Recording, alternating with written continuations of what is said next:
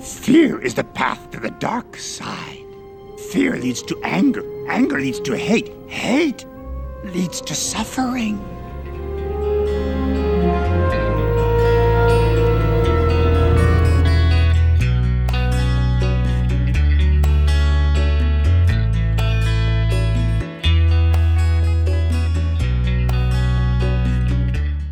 Bienvenidos a Aventura Bilingüe. El podcast de crecereninglés.com.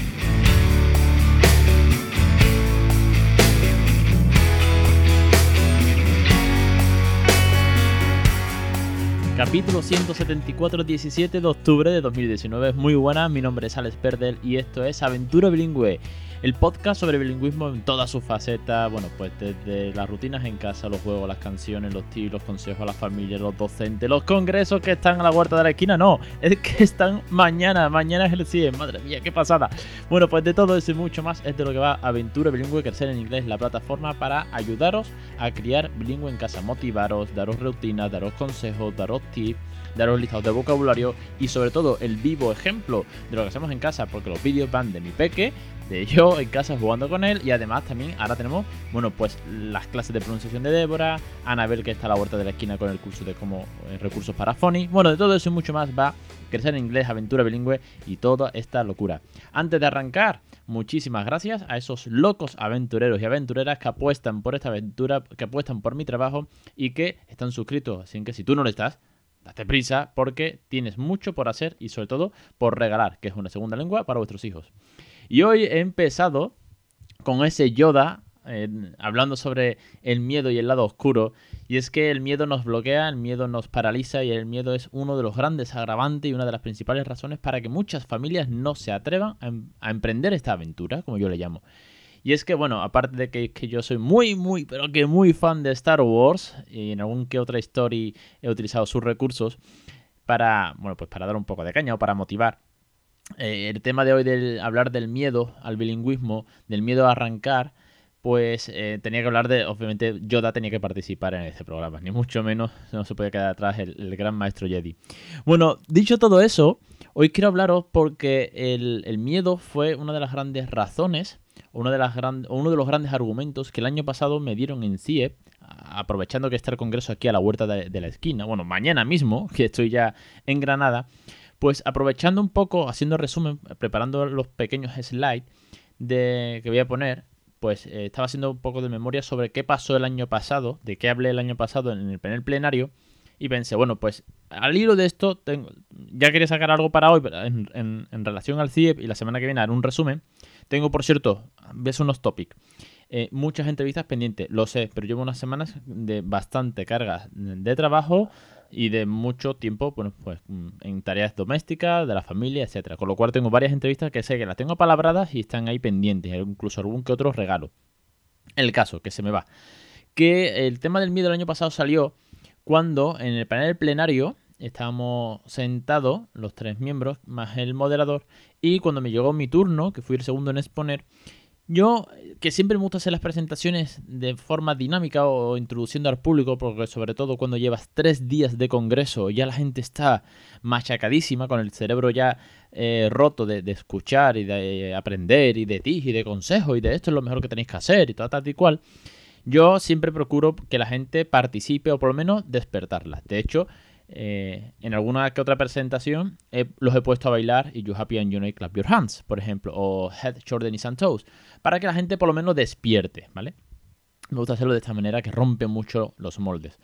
Bueno, pues el año pasado, eh, cuando era, como era un panel plenario, así como que suena como muy serio, mucho más, y ya de por sí el Congreso es, una, eh, es eh, bueno, pues a un nivel, grandes instituciones, embajadores de Estados Unidos, de Inglaterra, Francia, Italia, tal, Portugal.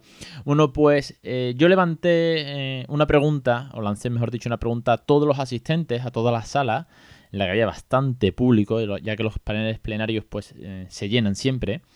Y pregunté, por favor, que todos los que estáis aquí eh, levanten la mano si son teachers de inglés o dan su eh, contenido, su materia en inglés. Claro, la pregunta iba con mucha trampa, ¿vale? Y claro, imaginaros, pues el 100%, porque de, los de las pocas familias que van por allí al uso sin ser teachers, eh, pues somos yo y, creo que yo mismo. En Madrid sí hubo muchas más familias, más recuerdo quedar con varias de, las oyentes. El año pasado en Badajoz, no sé si por problemas logísticos, hubo muy, muy poquísimas, poquísimas familias. Espero que en Granada haya muchas más. El caso es que lancé la pregunta con toda la mala leche. Y dije, venga, señores, eh, que levanten la mano, señores y señoras, que levanten la mano aquellos que den su lección directamente en inglés. Y todos levantaron la mano. Y pensé, joder, qué nivelazo, todos dais lecciones en inglés. Soy perfecto de bilingüe, ¿no? De bilingüismo. Ya sea en inglés o ya de ciencias o lo que sea, ¿no? Con lo cual entiendo que todos, y pensé, digo, solo dije, pienso que todo el mundo de aquí tiene mínimo un buen nivel, ¿no? Vamos a poner del B2 para arriba, mínimo, porque sois capaces de dar materias en inglés pues que eh, se queden con las manos levantadas todos aquellos que sean padres o madres. Bueno, pues eh, obviamente bajó un buen porcentaje. Vamos a poner algo así como la mitad. La mitad, pues no son papás ni mamás. Y la otra mitad se quedó con la mano levantada, que son teachers que dan clases en inglés. Y ahora dije, bueno, y ahora de los que quedan, que son papis y mamis, por favor que se queden con la mano levantada aquellas personas, papás y mamás, teachers, que le hablan en inglés a sus hijos. Y claro, ahí es cuando se produjo, se produjo, se produjo la, la hecatombe, quedando, si no recuerdo mal, cuatro, cinco manos alzadas. Recuerdo porque eh, la sala era como en forma de abanico y yo estaba sentado en la esquina de la mesa y de enfrente mía tenía tres. Y al otro lado no recuerdo si había uno o dos más, ¿vale? Me pillaba más, más lejos, digamos, al alcance de la vista porque, claro, tenía tres justo enfrente. Y pensé, madre mía, si aquí hay 150 personas aproximadamente, eh, haciendo así un, como un cómputo rápido, ¿vale? Pero alrededor de unas 150 personas podía haber en la sala, había gente incluso de pie. ¿Cómo es posible que solamente 4, 4, 5, ponle como mucho tirando por lo alto, 5 personas hablan en inglés a sus hijos? Si son profes, que son, que si son profes, puede ser como si eres arquitecto o camarero, pero son personas que dominan la lengua y que dan materias todos los días. Quiero decir, que no, que yo tenía que hacer un trabajo, un esfuerzo el primer día y buscar las nursery rhymes y buscar, yo qué sé, los Lula Baby y, y cómo se dice tenedor. Pero si vosotros dais todos los días y tenéis esa soltura, mínimo, mínimo, mínimo la soltura, ¿por qué no le habláis? Le decía. A ese 50% que se quedó. Ya no os digo los que no son ni padres ni madres. Pero bueno, vamos a atacar al target directo, ¿no? Que es eh, docente que domina la lengua diariamente, que hace su jornada laboral en inglés, ponle que, no sé, cinco horas al día de, o cuatro horas de lectivas en inglés, porque a vuestros hijos no. Porque mm, sí podéis enseñar inglés a los hijos de otros, pero a los vuestros en casa no le habláis en inglés, con la naturalidad que ya podéis llevar de calle. Si es que tendréis que salir del trabajo hablando en inglés. Si es que yo, y esto me ha pasado un millón de... Bueno, un millón no, pero es muy exagerado, lo sé, soy muy andaluz.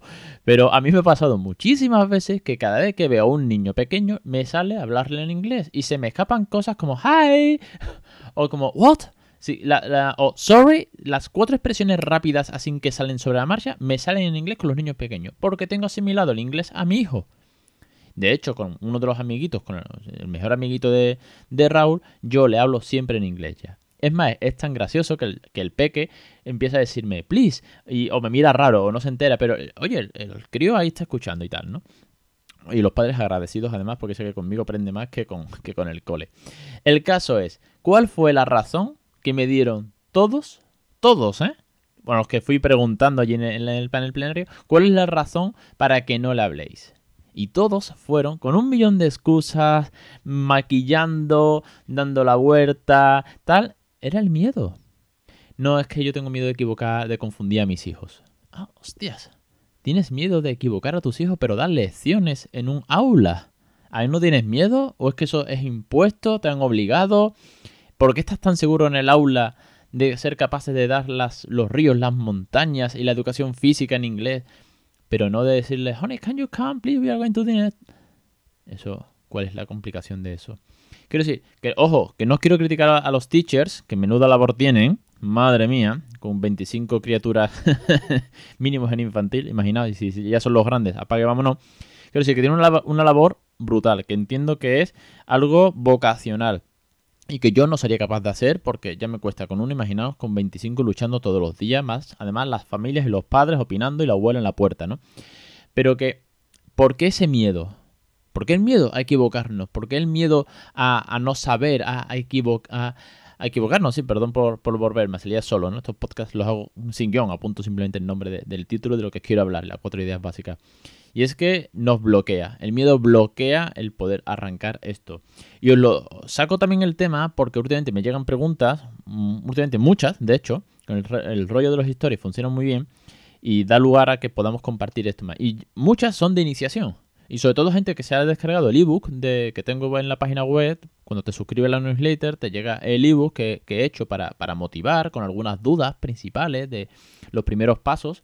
Y casi siempre es, sí, me he leído el ebook, pero sigo teniendo miedo. Claro, es como, esto pensé que iban a ser las tablas de la ley y, y, todavía me queda mucho por, me queda pues muchísimo por hacer y mucho miedo dentro de mí. O el qué dirán, que también produce un miedo que te cagas. El caso es que esto nos pasa a todos, a los que estamos criando bilingüe desde el primer día, y es algo con lo que tenemos que luchar confiando solo y plenamente en nosotros. Pero es que además, a, raíz de, de, ir hablando de esto con familias que le tengo un cariño enorme, que ya son más que contactos, ya son amigos y amigas, pues el otro día hablaba precisamente con Débora, nuestra teacher de Bambolango, que es la que está haciendo los cursos de pronunciación, que por cierto queda una lección solo. Vamos a tener 20 magníficas lecciones. Bueno, pues con Débora precisamente hablaba el otro día mm, vía WhatsApp de, esto, de este miedo, de estas cosas.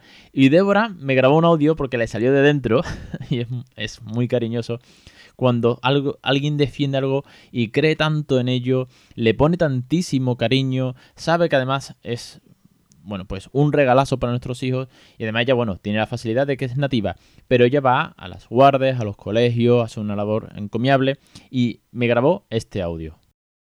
A mí me preguntan muchas veces que si es un error intentar criar bilingüe con un acento no nativo y con los errores que uno puede cometer y puede, y puede pasar a los pequeñitos. Y yo al final, aparte de muchas cosas que explico de que tienen que tener muchos inputs y que de unos aprenderán lo correcto y de otros se equivocarán y, y luego con el tiempo se corregirá igual que con el idioma materno, yo al final les digo, mira, es una cuestión básicamente de confianza.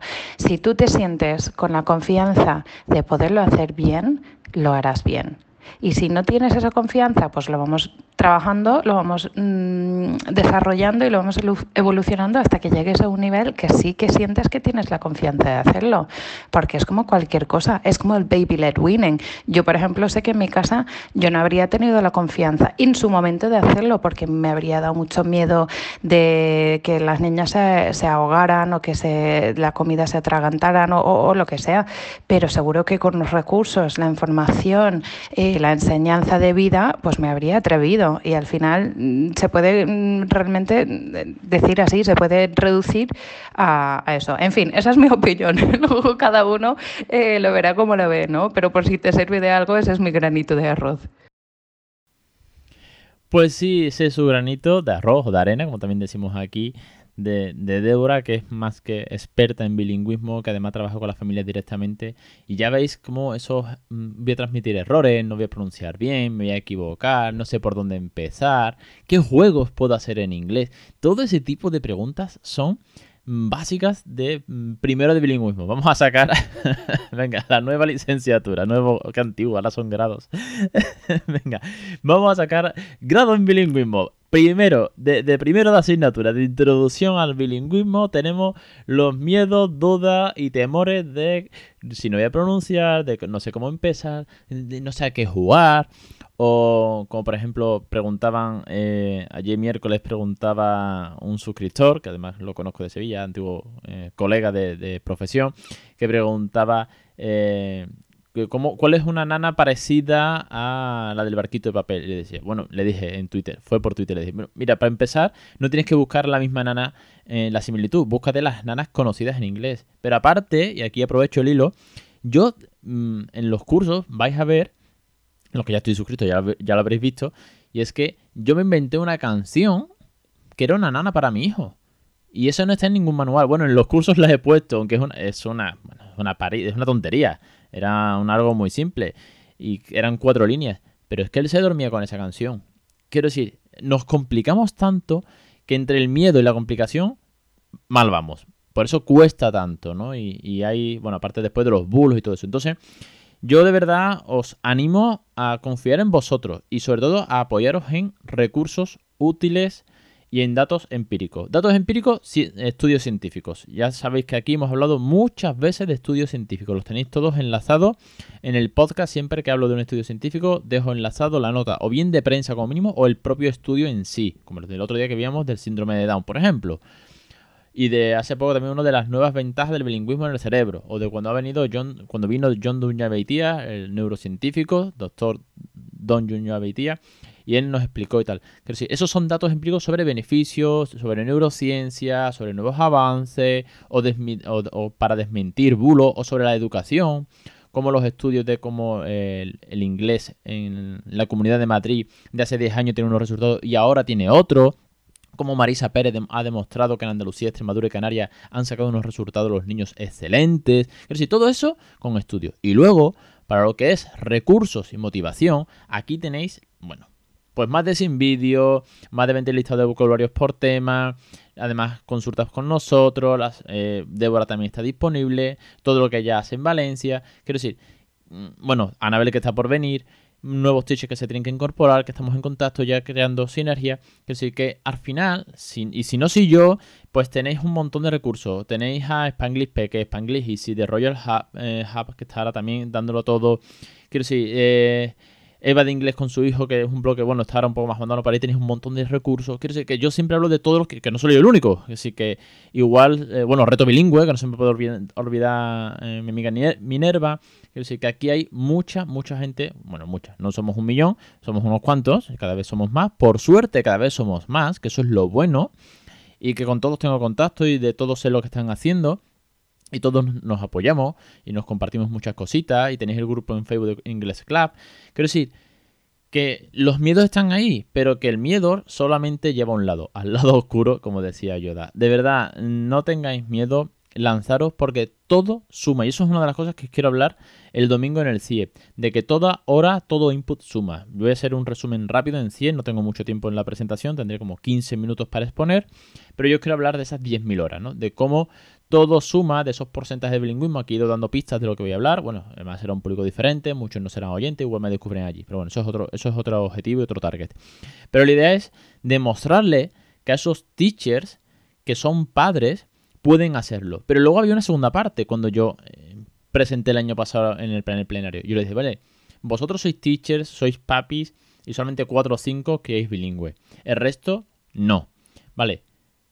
¿Creéis que es bueno? Les pregunté, ¿creéis que es bueno la educación en casa? Es, tener input, mínimo la tele, mínimo algún cuento, saberse una canción, una, por Dios. Sí, nos aprendemos las canciones de los Beatles y nos aprendemos las canciones, te voy a decir Eminem, que no hay Dios que, lo, que, le siga el ritmo que es rap. Pero que nos aprendemos muchas canciones. Es malo saberse una canción infantil como pueda ser la de Aladdin, Alía Bagua, que cantaba con mi hijo el otro día. Es malo meter ese input, que sea tan natural. Me decía, no, no, eso es bueno. Yo le decía, bueno, pues si lo veis bien, aquellos que, aunque no seáis papis, el año pasado, ¿no? Les decía, aunque no seáis papis, si lo veis bien, si lo veis razonable, si aquí todo suena tan bien, si veis el beneficio de tener un input más allá del aula, que el bilingüismo no termina a las 2 o 5 de la tarde cuando el niño sale del aula, sino que el bilingüismo puede continuar. Aunque baje mucho el grado, ya, quiero sí, no vamos a llamar bilingüismo, la segunda lengua, porque lo de la, terminología de bilingüismo mm, es para hacer un podcast aparte. Y Xavier Hisbert, he hablado con él muchas veces de esto. Pero bueno, que el input del inglés puede seguir más allá en casa con pequeñas cositas como mínimo. Y me decía todo el mundo, sí, sí, claro, claro, bueno, ah, sí, todo el mundo, sí, sí, tal, no, bilingüismo, todo el mundo allí con las antorchas ya preparadas para, para sacar esto adelante. Y yo les digo, bueno, pues, ¿por qué no le transmitís? Porque ya que sois teachers y tenéis mm, bueno, pues mínimo a 25 familias por delante cada uno de vosotros, ¿por qué no le transmitís eso a las otras familias? Y ahí bueno, pues ya cada uno se miraban y decían, sí, yo le voy a decir a los padres y yo tal. Yo decía, joder, es que a mí me gustaría que mi teacher o alguna otra me dijese, oye, mira, mírate este recurso. O mira, os voy a dejar en la aplicación de turno, el Class Dojo, la que sea, os voy a dejar unas cuantas canciones o algunas rutinas o algún juego o unos dibujitos en inglés que están muy bien porque son muy educativos y tal. Verlos en inglés o traer un cuento en inglés. Quiero decir, pequeños rutinos mínimamente, ¿eh? De hecho, fijaos si es así, eh, que cuando yo metí a mi hijo en la guardia, una de las cosas que me gustó es que dos días en semana iba una nativa, bueno, pues ya, imaginaros a una guardia. Pues allí iba a cantar You Happy and You Clap Your Hands y poco más, porque eran bebés. Y yo dije, sí, apuesto por esta guardia, porque aunque sea poco, ya está haciendo un input que además, bueno, pues me refuerza lo que yo hago, yo refuerzo el suyo, pero esa señorita cuando me lo explicó, bueno, esa directora de la guardia, yo recuerdo que me lo explicó con cierto miedo.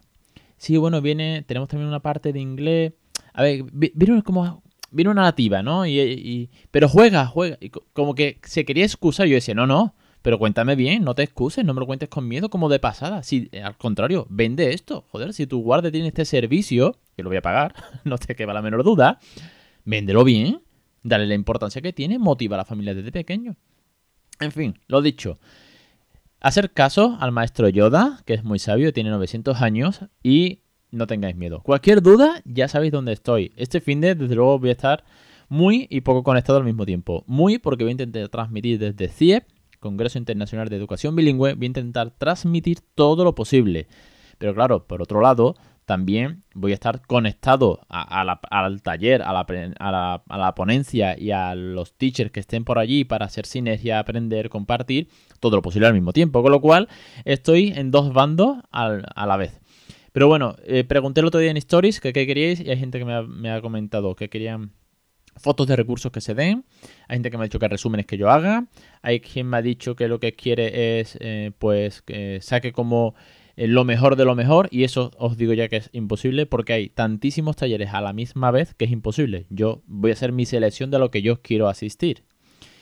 Y bueno, a ver qué tal, porque luego te lleva sorpresa talleres que son una pasada y talleres que son un poco más chusti. Pero bueno, la, oferta está ahí y hay que, hay que seleccionar y correr de un taller a otro muchas veces. Pero sin duda es un congreso al que le tengo muchísimas ganas un año más y que aunque yo sea eh, papi, no soy teacher, y allí se exponen muchísimas cosas de lo que se hace en los centros y recursos para los centros y para las aulas, os aseguro que los dos años que he ido he sacado cosas bien para meter en casa directamente, para ya sea un recurso, una actividad o a futuro, y muchas cosas también que han caído en los cursos o en el podcast. Por ejemplo, el tema de los puppets, pues eh, yo ya los utilizaba, pero oye, pues allí dieron, ideas mm, pues que yo no conocía de cómo utilizar puppets, que vino una chica de, de Oxford y vino a explicarnos cómo utilizaban diferentes roles de los puppets. Bueno, pues esos roles, por ejemplo, que ella explicaba, pues yo los he puesto en casa y además en el curso, uno de los cursos de juegos de unos dos años, si no me equivoco, está eh, eso de los puppets, de cómo poder meter nuevos roles, que cada puppet tenga una función, los tipos que hay y tal. Quiero decir que es un congreso al que hay que ir con la mente muy muy abierta a, empaparte de todo, salir con un dolor de cabeza después de tres días enormes y encima me tenéis que escuchar a mí aquellos que vayáis. bueno, lo dicho, cualquier duda, cualquier cosa, aquí me tenéis. No tengáis miedo, lanzaros porque de verdad es una gozada y muchísimas gracias a los últimos eh, oyentes que han llegado, suscriptores que han llegado y sobre todo a todos los que estáis ahí desde hace tantísimo, tantísimo tiempo. Casi cuatro años que va a cumplir el pequeñajo ya el mes que viene y viviendo esta loca aventura bilingüe. Un abrazo y os espero semana que viene con el resumen del CIE.